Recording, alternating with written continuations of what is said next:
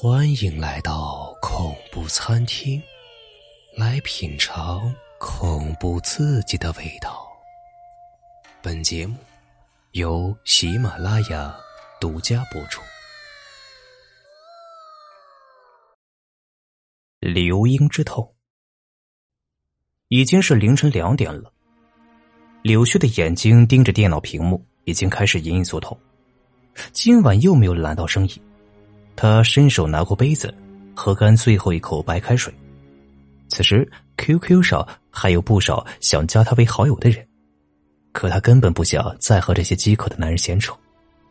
他们中大多数人根本就没有打算叫上门服务，纯粹是为了打发时间才和他聊天。有些甚至要他先来段视频看看。一群白痴男人。柳絮冒火的关上电脑，今晚给自己。放一个假吧，他决定。站起身来，环顾四周，柳絮的目光不经意间落在了一本英语考级八级考试的参考书上，浑身一震，有些发愣，真不敢相信，自己从学校出来已经两年了，其他的同学都快毕业了，他却独自待在这破旧的小租屋里。靠在网上勾引男人，做点皮肉生意，勉强度日。为什么会落到今天这个地步呢？柳絮偶尔也会一念及此，但是他没有敢深想。说起来，当初她还是凤凰树那座小山村里唯一一个走出来的女娃，而且还考上了大学，这对当地人来说简直就是一个奇迹。他还记得。自己离开家乡，从县城出发那天，全村人走了一天多的山路，一起将他送上了县城的班车，场面浓重的让他热泪盈眶。村长还拉着他的手叮嘱道：“雪儿，你可要好好念书啊，家里的事情你就甭操心了，我们全村人都会帮你看着，你就只管鼓足劲儿念书吧。”柳絮含泪点头，泪光朦胧中。他看到了自己家那低矮的草房，劳累的母亲，以及卧病在床的父亲。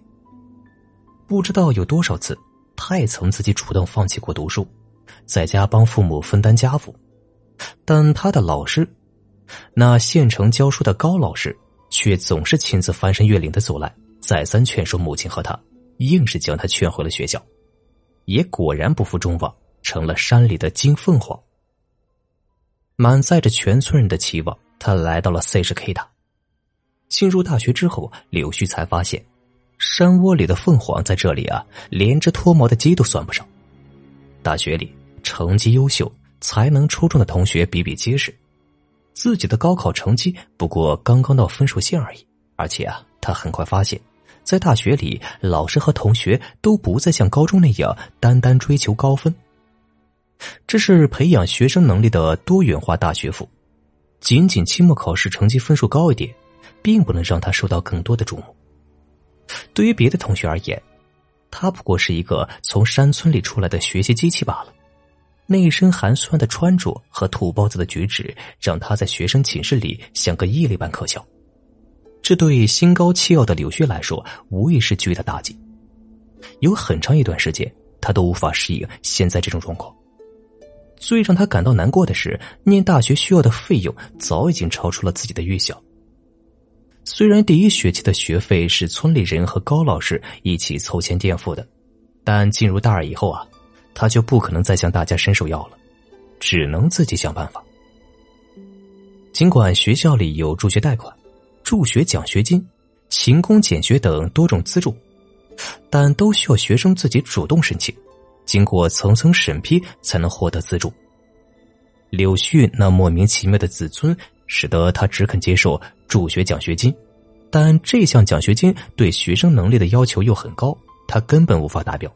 所以在大二的第一学期，他就因为欠费而被辅导员找去问话了：“你家里是不是有困难？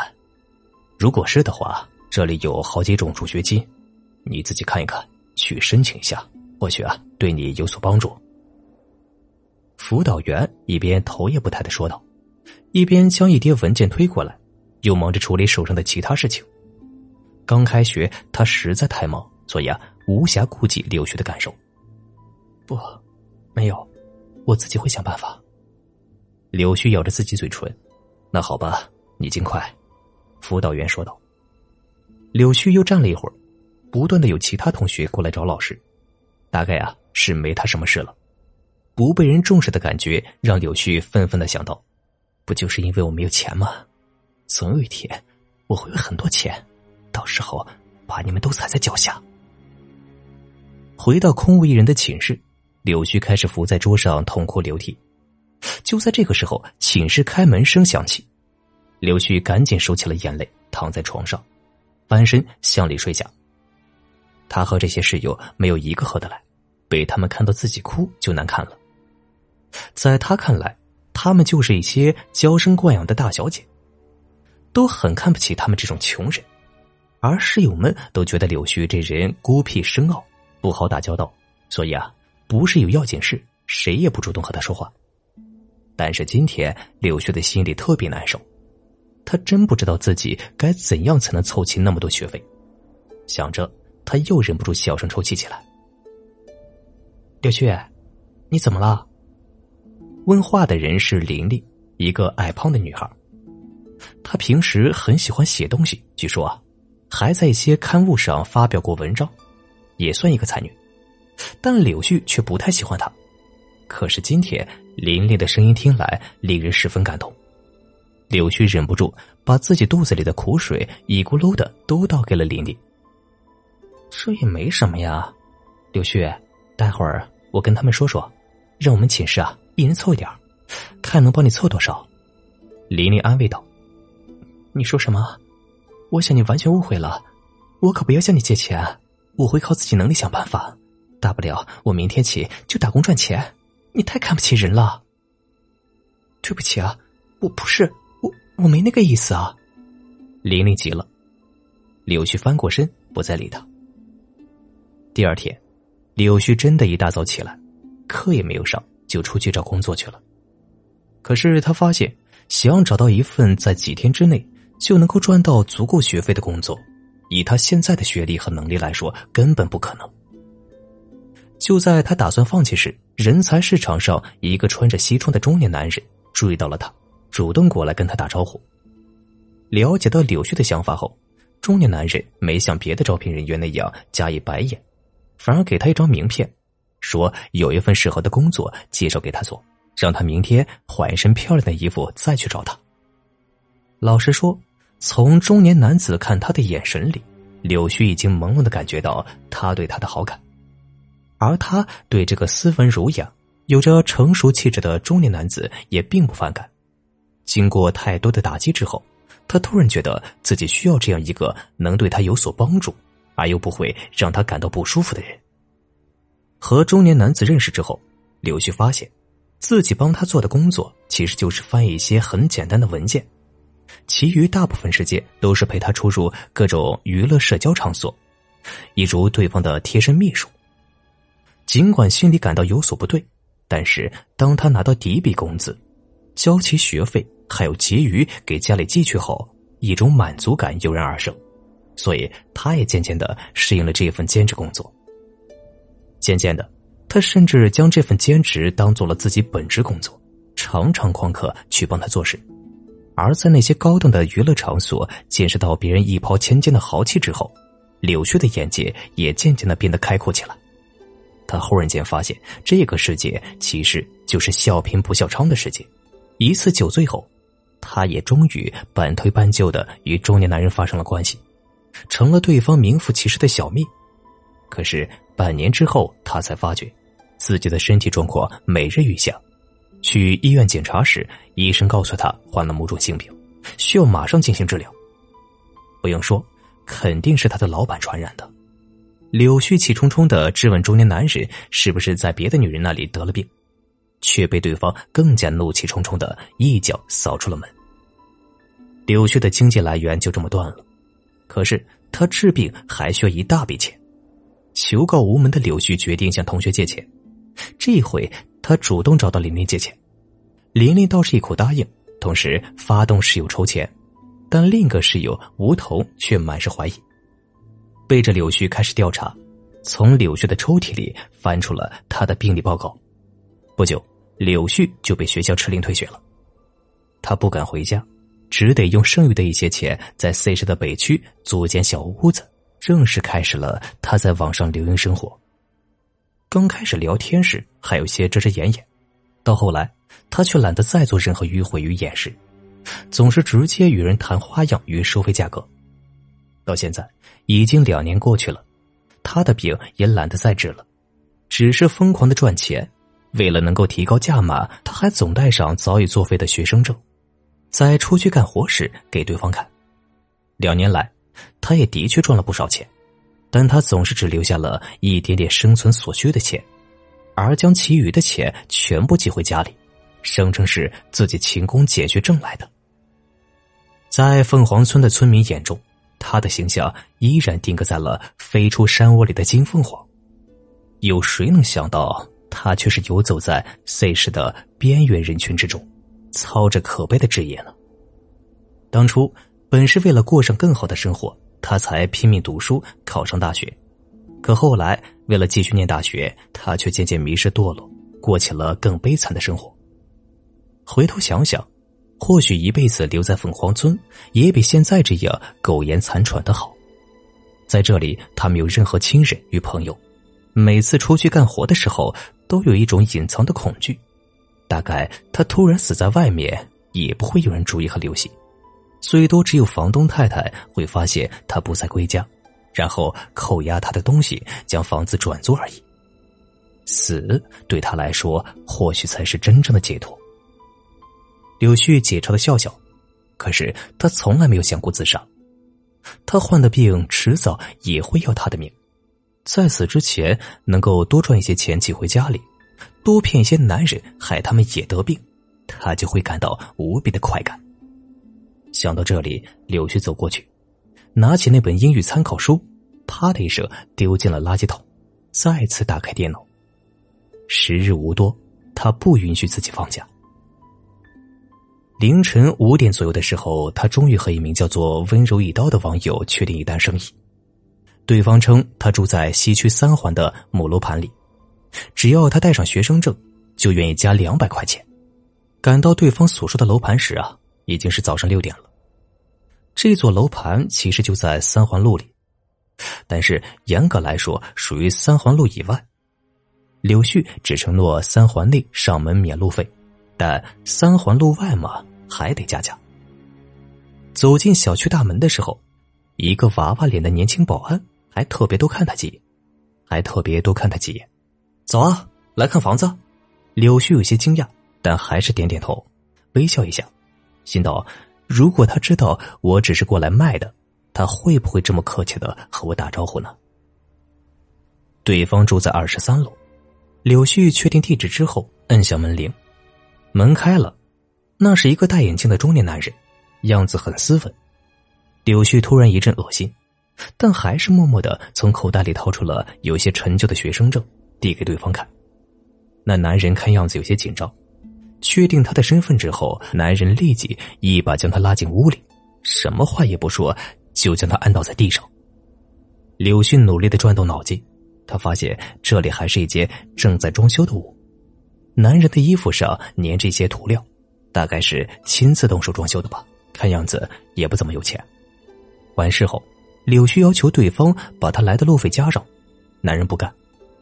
不是说好了三环以内不给路费吗？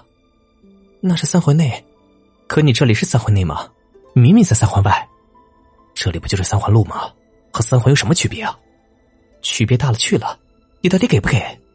不给，不给算了，算我倒霉，一大早就接了个穷鬼。你说谁是穷鬼啊？你看看老子买的房子在哪没有？如果不是我叫你来，你这种业绩能进得来这种高档小区吗？是，您老买房子三环外当三环，还自己包装修，连野鸡的钱也要抠几个，真是高档社区的高尚人士啊！你他妈说什么呢？你说你呀，你这个烂穷鬼！男人一脚踢到柳絮，想要将他推出去。柳絮好像突然又回到了那一天，自己被中年男人一脚扫出门的情景，顿时失控的大叫起来。你这个骗子，混蛋！男人急忙掐住了柳絮的脖子，柳絮拼命挣扎，但意识却渐渐的模糊，只觉得勒在脖子上的手越来越紧了。当柳絮再次睁开眼时，只见男人正蹲在地上，用心的涂抹着客厅的墙壁。喂，我的钱呢？男人神经质的回头，却像是没有看到他一般，再次摸起了墙壁来。柳絮这才注意到，那道墙壁里嵌着几颗血淋淋的牙齿和几缕头发，男人正打算将他们全部抹上。柳絮发出刺耳的尖叫，却丝毫没有影响到男人正在进行工作。他发疯的冲了过去，想推倒那个男人，却一下子从客厅的墙壁穿了过去，跌进了厨房。厨房的铁板上放着几块鲜血淋漓的肉，其中还有一根没有剁碎的手指，手指指甲上还印着美丽的百合花花纹。柳絮顿时捂住了自己的嘴，那是他自己的指甲。他已经死了吗？柳絮又看看厨房地上那桶鲜肉。头一阵阵眩晕，他已经死了，还被男人碎了尸，那么现在的自己只是一个鬼。柳絮眼睁睁的看着男人将墙壁抹上，又眼睁睁的看着对方将剩下的尸体切碎，自己大腿和胸部的碎肉被男人装进了桶里，其余的部分被分别装进了几条垃圾袋里，然后男人出了门。将垃圾袋扔进了垃圾场后，才又返了回来，带着那桶鲜肉去了他的母亲家里。听着母子两人对话，柳絮突然明白，那家伙用他的碎肉给他母亲做了肉臊子，打算用来包人肉粽子了。不行，绝对不能这么做，我的肉有毒，有毒！柳絮想起自己没有治愈的性病，立刻大声警告老太太：害那些好色的丑男人是一回事。他绝对不愿意连累无辜，但是老太太充耳不闻，但是老太太充耳不闻，显然她听不到自己的呼声。老太太还来过儿子的房里一次，还用手抚摸过墙壁的裂缝。柳絮再次发出警告，大概是受到他精神力的影响，裂缝中的头发开始生长，并且成功缠入住了老太太的手指，但很快老太太的念佛声就逼退了他。后来，男人把房子卖给一对年轻情侣。柳絮发觉，那女的竟然是自己大学时的室友吴桐。看着吴桐和男友的幸福生活，柳絮感觉到自己的心突然变得好痛好痛。想到远在凤凰村的父母，想到远在凤凰村的父母、村民和高老师，想到那些误食自己尸肉而中毒的无辜之人，柳絮更是痛苦的无法自拔。自己一个人的堕落与痛苦就已经够悲惨了，现在却又带给了更多人的不幸。柳絮连夜在房间里发出悲鸣。三个月后，柳絮的残尸被人从房间里的墙壁上起了出来，案件很快被破获，但是却没有人知道柳絮的肉不仅是尸肉，还是毒肉，因为对别人来说，死的。不过是一只城市的刘英罢了，谁还会费尽心思的再去调查他两年前的不幸经历呢？而那正是柳絮现在的最大的痛苦。